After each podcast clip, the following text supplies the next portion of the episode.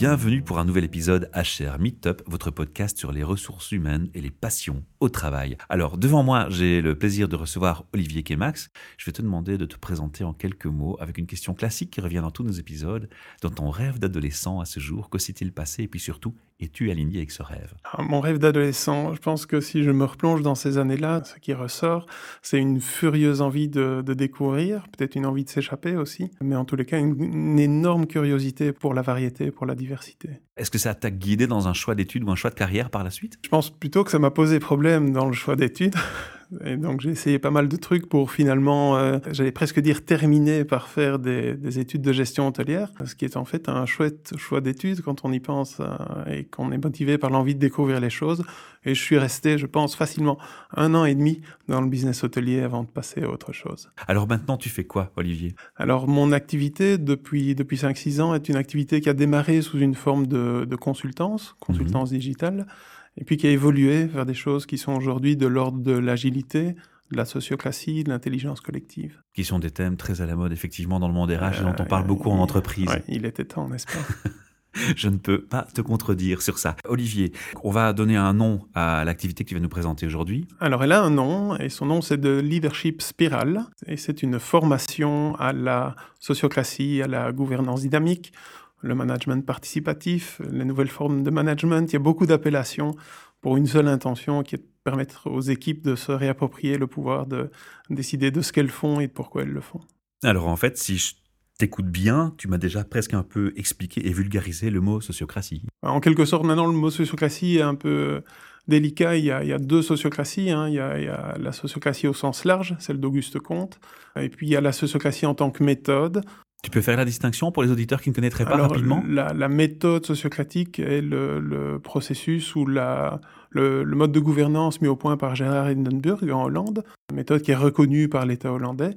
Et puis il y a la sociocratie au sens large qui traduit une intention pour une organisation de fonctionner selon, euh, selon certaines règles. Ton projet va répondre à quel besoin? En fait, ce projet résulte d'un certain nombre de, choses qui se sont combinées. Et je pense que le tout premier élément, c'était une envie personnelle de contribuer au boulot que font les, associations. Je suis chez des clients qui sont des sociétés privées, auxquelles j'apporte du coaching et de la facilitation, de l'animation de processus d'agilisation et de, modification du mode de gouvernance. Et je trouvais dommage de ne pas faire le même boulot dans des, dans des associations. C'est une intention que j'ai trimballée pendant, pendant un certain temps pour finalement constater que je trimballais l'intention, mais qu'elle ne se traduisait pas dans la réalité des choses, et je n'aidais concrètement aucune association, aussi, euh, mais de manière ponctuelle et euh, dans le cadre de relations tarifées, pour reprendre cette expression-là. Donc je restais un petit peu sur ma faim. Et puis j'avais une autre petite voix en moi qui me disait, ben non, d'une pipe, tu ne le fais pas mais tu pourrais le faire de façon plus rapide, plus efficace, plus volontariste. À quoi est-ce que cette façon pourrait ressembler? Et ce programme de formation dont on va parler maintenant embarque cette intention d'aider de manière relativement volontaire, massive, énergique, un certain nombre d'ONG, un certain nombre d'associations. Donc ça, c'est la première chose. La deuxième, c'est mon activité de consultance a démarré sur le terrain de la consultance digitale. Alors les outils digitaux, c'est bien, ça fait gagner un temps fou, mais euh, in fine, ce sont surtout des projets humains. Et quand on regarde la nature des projets digitaux et ce qui s'y discute, le sujet numéro un, c'est comment est-ce que ces équipes ont envie de travailler, comment est-ce qu'elles vont organiser leur processus, comment est-ce qu'elles vont communiquer entre elles, comment est-ce qu'elles vont partager l'information? Et comment l'humain va interagir avec les outils qu'on lui propose aussi, Tout à fait. avec le digital. Et donc, finalement, les projets digitaux, ayant installé cette acceptation du fait que ce sont en fait des projets humains, eh bien, allons-y, discutons de l'humain. Comment est-ce que les décisions se prennent, comment est-ce que les informations se communiquent? Et donc, tout le sujet de la sociocratie, de l'intelligence collective, de la, de la gouvernance dynamique s'est installé là derrière. Et c'est là le lien très fort avec les ressources humaines et le rôle dans l'entreprise, évidemment. Oui, tout à fait. Alors, ton public à ce jour, pour ces formations, est-ce qu'il est resté dans le milieu associatif et les organisations, ou est-ce qu'il dirige, comme je l'ai compris, et je pense avoir compris, plus maintenant vers les entreprises elles-mêmes. Alors la formation est clairement dirigée vers les entrepreneurs et vers les entreprises, mhm. mais le cœur de la formation, le support de la formation se fait autour de projets qui sont mis à disposition par les ONG.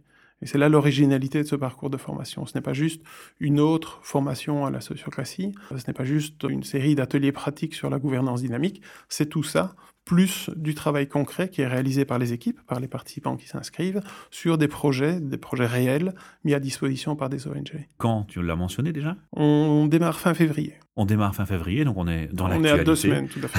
Uh-huh. Merci pour l'honneur de nous faire le, la petite exclusivité. Alors, on a, on a le quand, on, a le pourquoi. Maintenant, ce qui va m'intéresser surtout, c'est le comment. Comment ça marche, pratiquement? Moi, je suis RH, je suis DRH mm. d'une société, 10 000 personnes, on va dire. Tu me contactes, tu m'approches comment et qu'est-ce que tu me proposes?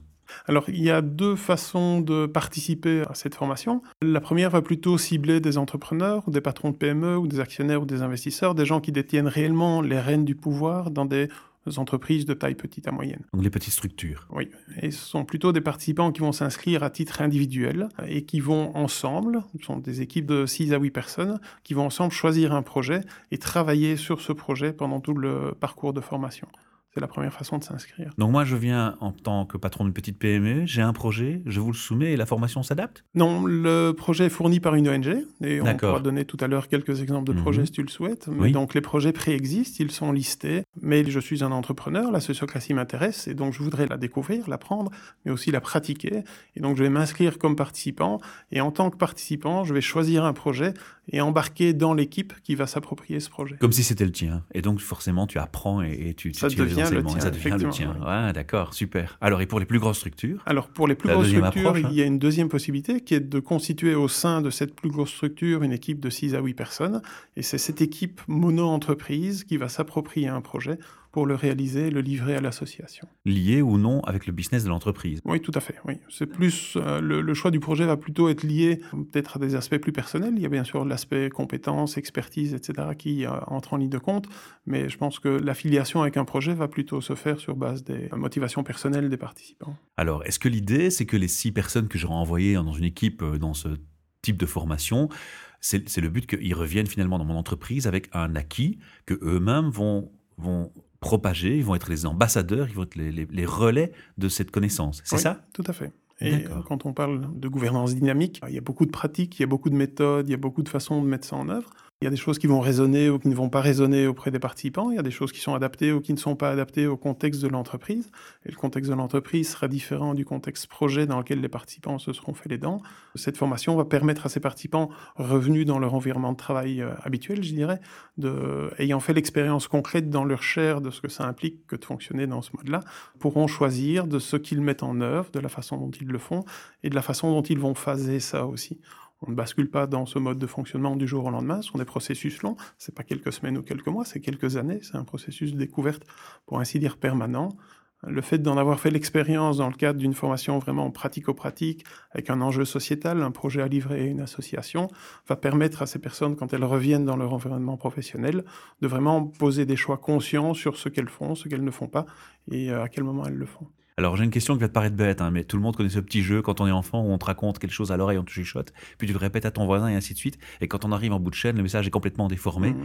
Euh, donc ça veut dire quoi? Ça veut dire que dans les formations, une, des clés, c'est la répétition, le renouvellement de ce qu'on a appris. C'est un peu le garde-fou hein, dans l'histoire. Est-ce que c'est possible alors ensuite d'avoir quelqu'un qui revient dans l'entreprise et quand même vérifier que ce qui a été acquis reste dans les cordes, dans les lignes tracées? Ce dont tu parles, c'est la capacité à ingérer de la matière et puis à la restituer. Oui, mais c'est important ici, dans cette formation, la déformation aussi, non? Ces équipes, les participants vont mettre cette matière en pratique pour livrer un projet à une ONG six mois après. Mhm. Euh, et donc ils ne l'auront pas juste entendu et réentendu, ils l'auront pratiqué. Et une chose à laquelle on va vraiment être très attentif, il y, y, a une intention commune, quelle que soit la méthode dont on parle ou l'exercice qu'on va mettre en pratique, c'est l'intention de fonctionner d'une certaine façon.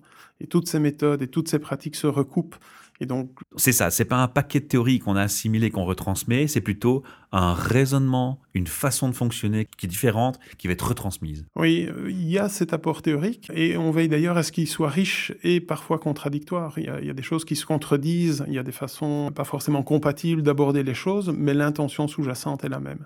Et le fait d'aborder les choses sous différents angles et puis ensuite de le mettre en pratique dans le cadre d'un projet concret permet vraiment d'aller vers un niveau d'intégration individuelle. C'est aussi un chemin personnel hein, que de découvrir ce type de mode de fonctionnement permet d'avoir des gens qui reviennent dans leur entreprise en ayant vraiment vécu ce dont ils parlent. Mais ma question finalement, c'est est-ce que l'entreprise peut vous demander alors un suivi malgré tout, une continuité pour étendre le projet en interne après cette formation? Oui, oui, bien sûr. Voilà. Euh, et elle est aussi libre de décider de ne pas le faire. Hein. Mhm. C'est des choses qui sont tout à fait envisageables. Il y a des entreprises qui ne souhaitent pas fonctionner de cette façon-là. Et il y a aussi des, des, contextes ou des moments dans la vie de l'entreprise où ce type de fonctionnement n'est pas forcément approprié. Mhm. D'accord. Alors on va venir euh, au côté plutôt pratico-pratique, hein, donc vraiment le, contenu en termes de compétences, en termes d'acquis. Qu'est-ce qu'on va retrouver comme, comme paquet Qu'est-ce que tu as retrouvé comme personne qui te forme, qui t'aide, qui te guide dans ce projet? Alors, l'encadrement pédagogique pour cette formation est constitué par d'abord une équipe de quatre coachs. Et les équipes se choisissent en début de formation un coach parmi cette équipe de quatre qui va les accompagner pendant toute la durée du parcours. Et c'est ce coach qui va être le vecteur principal à la fois de la théorie et de l'accompagnement de l'équipe. Donc la dimension de coaching, autant de l'équipe elle-même que des participants, le coaching individuel des participants, va principalement être presté par ce coach. À côté de ça, il y a une équipe d'une quinzaine de coachs, mais on va plutôt les appeler des experts, qui portent une théorie, une pratique ou un sujet en particulier. Exemple de sujet, l'agilité, la permaculture. Euh, on a un expert légal, on a un expert financier, etc.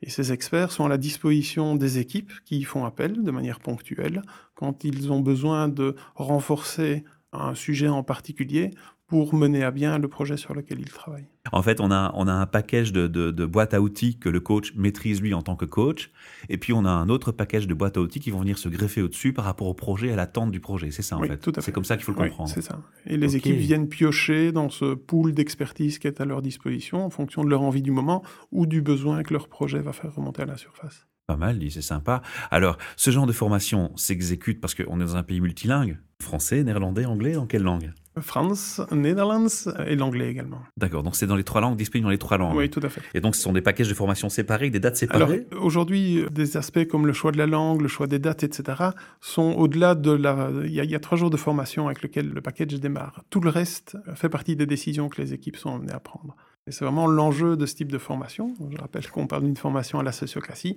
Comment est-ce que les équipes s'organisent Et comment est-ce qu'elles vont gérer les contingences, et les contingences vont être la disponibilité des coachs, les vont être des langues. les langues des personnes qui sont dans l'équipe, les compétences qui sont à disposition, les attitudes, les profils personnels, etc. Comment est-ce que l'équipe va utiliser tout ça? Comment est-ce qu'elle va le mettre à profit pour réaliser le projet? Et c'est là que l'enjeu pédagogique et l'enjeu du coaching est primordial. Ouais, Alors moi, je suis convaincu. Je viens d'écouter ce podcast là, ça, ça me parle. J'ai vraiment envie d'essayer cette aventure avec toi et de me lancer. Je vous contacte. Alors, comment ça va se passer? Tu m'as parlé de trois jours. Mm-hmm. Ça se situe où? J'envoie mes, mes, équipes où? La formation de base se donne à Etterbeek. Dans Bruxelles. Oui, c'est dans Bruxelles. Et la suite du travail va se faire en étroite collaboration avec l'ONG qui porte le projet que l'équipe s'est approprié. Et va se faire vraisemblablement, et de nouveau je dis vraisemblablement parce que les équipes sont à la manœuvre, pour bonne partie dans les bureaux de l'ONG et au camp de base qui est donc euh, à Etterbeek. Donc ça veut dire que je dois prévoir quand même malgré tout une possibilité de mobilité de mon personnel par rapport au projet qui va être euh, pris en charge Ça pourrait. Il y a des projets qui pourraient aussi impliquer des, des, brefs déplacements à l'étranger. Bon, sans doute pas en Amérique du Sud ou en Afrique, mais euh, il y a par exemple des projets pour lesquels il est nécessaire de se coordonner avec des équipes qui travaillent au sein de l'ONG, qui peuvent être basées dans d'autres pays européens. Ce sont des rendez-vous qui se feront peut-être sur place ou qui se feront via Skype. super riche, quoi. Ça, c'est vraiment intéressant. Ok, ça, c'est vraiment une plus-value. J'y vois une plus-value internationale. C'est une belle occasion aussi d'approcher la façon dont ces ONG travaillent en interne et de pouvoir. Euh, c'est ça, non seulement une autre culture d'entreprise et une approche internationale si on ne l'a pas en tant que PME, ou de, parce qu'il y a des grosses boîtes qui n'ont pas forcément une approche mhm. internationale. Donc, c'est une plus-value aussi. Alors, donc, ces trois jours, mon personnel y va, il suit cette formation, et il y a, il y a du feedback qui est donné ensuite. Comment ça se passe? Vous avez mesuré un peu le, résultat? Vous avez un moyen de mesurer le résultat ou de sonder un peu ce qui se passe? Oui, bah, il y a une façon très, très simple de sonder le résultat au terme de la formation, c'est de constater si le projet est livré à l'ONG ou pas. Et c'est cet enjeu très pratico-pratique qui donne tout son, toute sa valeur à ce parcours de formation. On n'est pas juste là pour se former, pour emmagasiner de la matière, il y a quelque chose à faire. Et parce que ce quelque chose est à faire, parce que ce projet mérite d'être livré, il y a des pressions, des tensions, des difficultés qui vont faire surface. Des deadlines Par exemple, des difficultés qui ne feraient pas surface dans une formation normale. Et c'est justement cette dimension-là qui permet d'aller plus loin et qui donne tout son poids au processus de coaching. Pour donner un ordre de grandeur, il y a environ 40 à 50 heures de théorie sur un package total de 180. Tout le reste, c'est du coaching. Donc c'est l'accompagnement de la façon dont les équipes mettent en pratique la théorie qui leur est, fournie. Alors, je vais, je vais jouer l'avocat du diable. hein. Je vais te dire, bon, des coachs, il y en a pléthore. hein. Il y en a déjà plein qui viennent aussi à mon micro. euh, et je les respecte et ils font tous un métier formidable. Ils ont tous des particularités qui les rendent riches. Qu'est-ce qui va te distinguer, euh, à mes yeux, en tant que DRH ou RH, dans ton projet? C'est uniquement le mot-clé sociocratie ou il y a d'autres choses? Je pense que Je les- joue vraiment Ouais, l'avocat du diable le- très méchant. là. Les deux, les deux éléments de différenciation sont, je pense, le fait que ce n'est pas une formation qui est donnée par un coach ou un organisme de formation euh, ou un expert, ce qui serait sans doute euh, le pire des scénarios.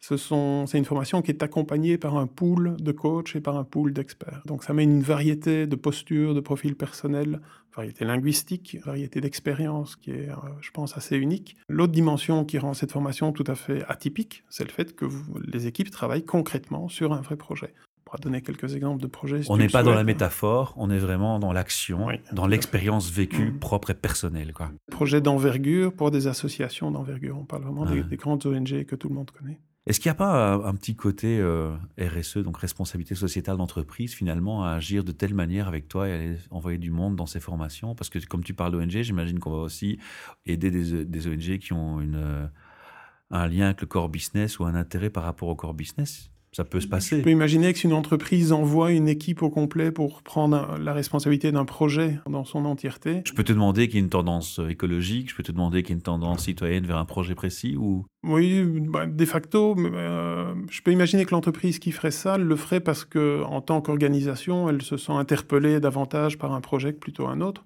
en lien ou pas en lien avec son activité. Ça veut dire qu'au départ, quand tu me contactes, je peux avoir une liste de différents projets, je peux choisir, c'est Oui, ça tout à fait. Voilà, Et cette on liste dit est tantôt, hein. publiée sur le site web. Oui, tout à fait. Maintenant, il y a une question aussi qui est un peu clé. Ça me coûte quoi en tant que DRH, un tel package? On est obligé de donner des prix précis, mais avoir une, fourchette, une idée de, de ce que ça peut coûter? Alors, je pourrais répondre par une pirouette en demandant ce que ça coûterait de ne pas le faire. On est Euh, d'accord. tu posais la question du prix de la formation. La formation est à 4850 euros par personne hors TVA. Oui, ce qui, quand on réfléchit à l'aspect, je me retrouve dans mon entreprise avec des ambassadeurs qui relancent la, connaissance et en fait, euh, c'est rien du tout parce que ça va être multiplié par, un facteur exponentiel qui est le nombre de personnes qui derrière vont être formées par ces ambassadeurs. Oui, tout à fait. Que ce soit un participant à titre individuel ou une équipe qui est mandatée par une entreprise pour venir s'occuper d'un projet, ce sont effectivement des personnes qui sont un petit peu euh, à la pointe de, de cette intention de fonctionner autrement, d'installer de nouvelles formes de management, et qui, revenus dans leur entreprise, vont de facto se retrouver dans un rôle de porte-drapeau par rapport à ce type de pratique. Alors, je vais revenir sur la question du, du quand encore, mais différemment cette fois. Est-ce qu'il y a eu, déjà eu des formations ou est-ce que ce sera la première que tu nous annonces au micro? Parce que tu m'as dit que ça commence ce projet, c'est février, Mhm. donc il n'y a pas encore eu une, une existence historique du projet. Euh, non, non, effectivement, c'est une initiative qui est relativement novatrice dans, dans cette dimension où on associe à la fois un projet concret et un parcours de formation. Des formations à la sociocratie à la dynamique participative existent déjà avec quelques noms, euh, enfin des, des gens comme l'Université du Nou, etc., ont une renommée qui n'est vraiment pas usurpée. Et ce sont des parcours de formation qui sont très intéressants, mais à ma connaissance, ce parcours de leadership spiral est le premier à combiner du boulot concret sur un enjeu sociétal et cette dimension euh, formative. Vous avez déjà fait un test, vous avez déjà fait un peu expérimenter le concept avant de le mettre en proposition à une entreprise. Donc si moi je suis le premier DRH à t'écouter, je suis le premier client concerné, je suis prêt à signer, mais bon, eh, vous avez déjà testé quelque chose, vous avez déjà euh, mis en, en- en corrélation certains coachs ou vous avez une liste de coachs déjà prédéfinie? La liste de coachs est prédéfinie, Voilà. la liste des projets est prédéfinie aussi, les ONG participantes sont connues. Voilà, il y a du concret sur trois, Oui, oui, trois tout à fait, points oui. importants, d'accord Et une expérience en tant que telle, c'est votre expérience à vous qui compte, quoi. On refait dans un cadre qui est un cadre de formation, et donc avec toute la structure et le- le- l'encadrement que ça suppose, finalement le boulot qu'on fait au quotidien euh, chez Voilà. nos clients. Euh, C'est ton expertise qui va être un peu le guide, le garant de la réussite du projet. Ouais, je pense que c'est d'abord l'énergie des équipes qui participent et ensuite celle du coaching qui, euh, qui les accompagne. C'est bien, vous êtes orienté client. C'est ce pool de, de coachs qui concrètement, effectivement, fournit le cadre et, et l'accompagnement. Il y a une chose qui est, qui est importante aussi, il y, a, il y a ces projets, il y a l'enjeu sociétal qui est matérialisé par ces projets, et puis il y a toute l'énergie que les équipes vont y mettre. Et ce n'est pas tant la livraison du projet auprès de l'ONG qui est importante, c'est ce qu'il va être fait de cette énergie. On peut imaginer qu'un projet n'aboutisse pas, et ce sont des choses qui aujourd'hui ne font plus peur. Dès le moment où cette énergie est bien utilisée, et l'enjeu de coaching se trouve à ce niveau-là, dès le moment où cette énergie est bien utilisée, la- le fait d'arriver à la conclusion que le projet n'est pas réaliste ou n'est pas intéressant va déboucher sur autre chose. Et comme diraient certains bons coachs, l'échec est une réussite en soi, puisque c'est le premier pas de l'apprentissage. Tout à fait. Ouais, c'est une belle façon de conclure, en fait. Est-ce que tu as déjà une idée de à quelle périodicité tu vas proposer ces, ces packages de formation Ou est-ce que c'est vraiment euh, cas par cas, euh, à la demande euh, Ou est-ce qu'il y aura des dates fixées à l'avance? Comment vous allez fonctionner sur ce bah, système C'est une excellente question. Il n'y a pas vraiment de cycle de formation Il n'y a pas au- au sens classique du terme, dans le sens où les projets sont listés. Si une entreprise démarre sur un projet, ben, ce projet démarre au moment où l'entreprise décide de le démarrer.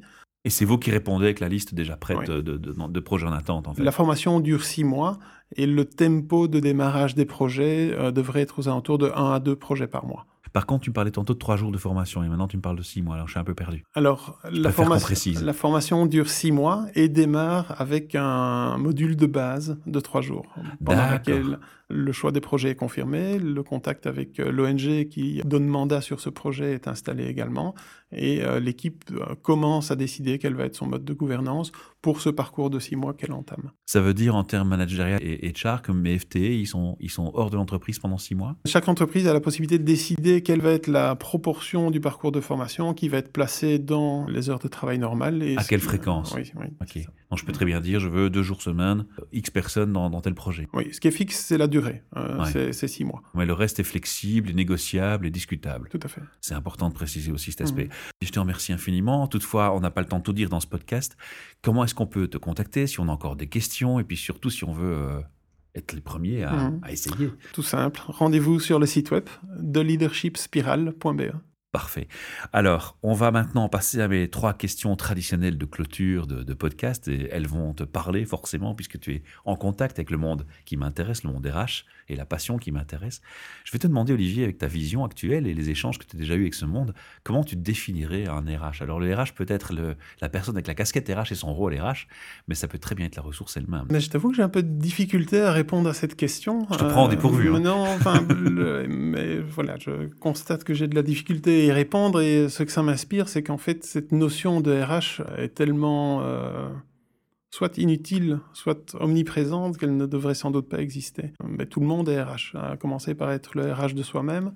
Si j'ai un- une fonction qui est une fonction de type managérial, j'ai une couche supplémentaire qui est d'être co-responsable de cette notion de RH pour les personnes que je que j'encadre, que je mène, que je coach. Ta réponse est un peu logique en fait. Tu es en train de me relancer vers une notion qui est le self-leadership. Il y a, y a de ça, effectivement, qui donc du coup rebondit sur le type de responsabilité qu'aujourd'hui des personnes RH ont au sein des entreprises. Il y a la, la dimension administrative, il y a la partie euh, salaire, Les Les- rôles, euh, ouais. Euh, il, y y a aussi des choses qui sont de l'ordre de l'évaluation, de la vérification de l'obtention des objectifs. On bascule vers le management.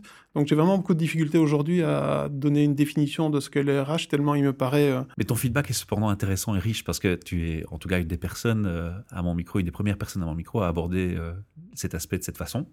Et tu ouvres euh, toutes les voies de réflexion vers, l'individu lui-même et vers le RH aussi avec sa casquette. Et je trouve que c'est très intéressant. Merci pour ce feedback. Alors, j'ai une deuxième question qui est aussi sympa. Je crois que tu vas beaucoup l'aimer. C'est l'effet wow. Je ne sais pas si tu connais cet effet wow. C'est un endroit où une entreprise que tu visites, peut-être parmi tes clients, et en arrivant directement, dès que tu franchis la porte, le seul mot qui te vient à l'esprit, c'est waouh, ici il se passe quelque chose de quand même différent, de, fantastique. Et en général, quand on a ce genre de d'effet, c'est parce qu'il y a une politique, un ADN, une culture d'entreprise, des actions RH qui, qui ont conduit à cette ambiance. Est-ce que tu as déjà connu telle ambiance? Et si oui, dans quel contexte? Et si pas, qu'est-ce qui te ferait avoir un effet waouh? Je me rends compte qu'en fait, la première chose à laquelle je suis sensible quand je rentre dans une, euh, dans une entreprise ou dans un environnement de travail, c'est la façon dont l'information circule. Mhm. Est-ce que, est que la transparence est installée ou pas? Qu'est-ce qui peut se dire dans cet environnement? Qu'est-ce qui ne peut pas se dire? Et Quels sont les tabous? Oui, et une bonne partie de, de tout ce qui va se passer par la suite va en fait découler ou être lié à cette impression initiale de circulation de l'information. Absolument. Euh, Et cette transparence qui est présente ou qui n'est pas présente ou qui est présente sur certains, sujets et pas sur d'autres, euh, je la mets en lien direct avec la question de la confiance. Et à titre personnel, tu as déjà eu un waouh?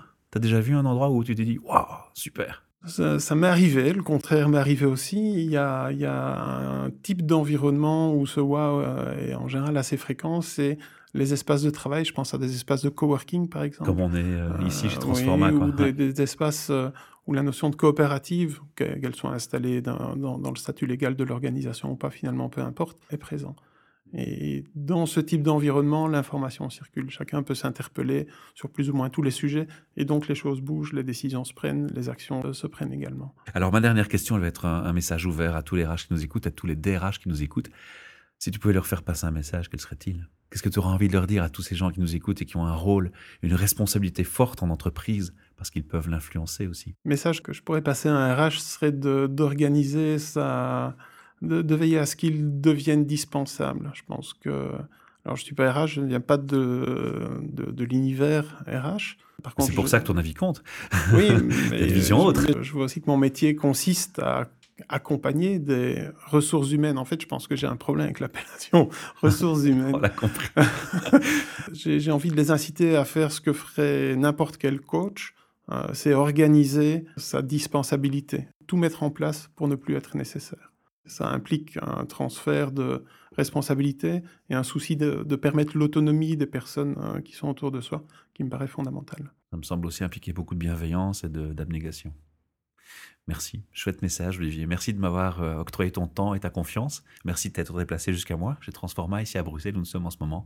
Et euh, tu es le bienvenu au micro si tu souhaites encore aborder un, feedback sur les formations ou d'autres sujets futurs. Parce que te connaissant un petit peu avec les échanges qu'on a eu avant cet enregistrement, je crois que tu auras certainement d'autres projets, d'autres idées à mettre en avant pour nos RH.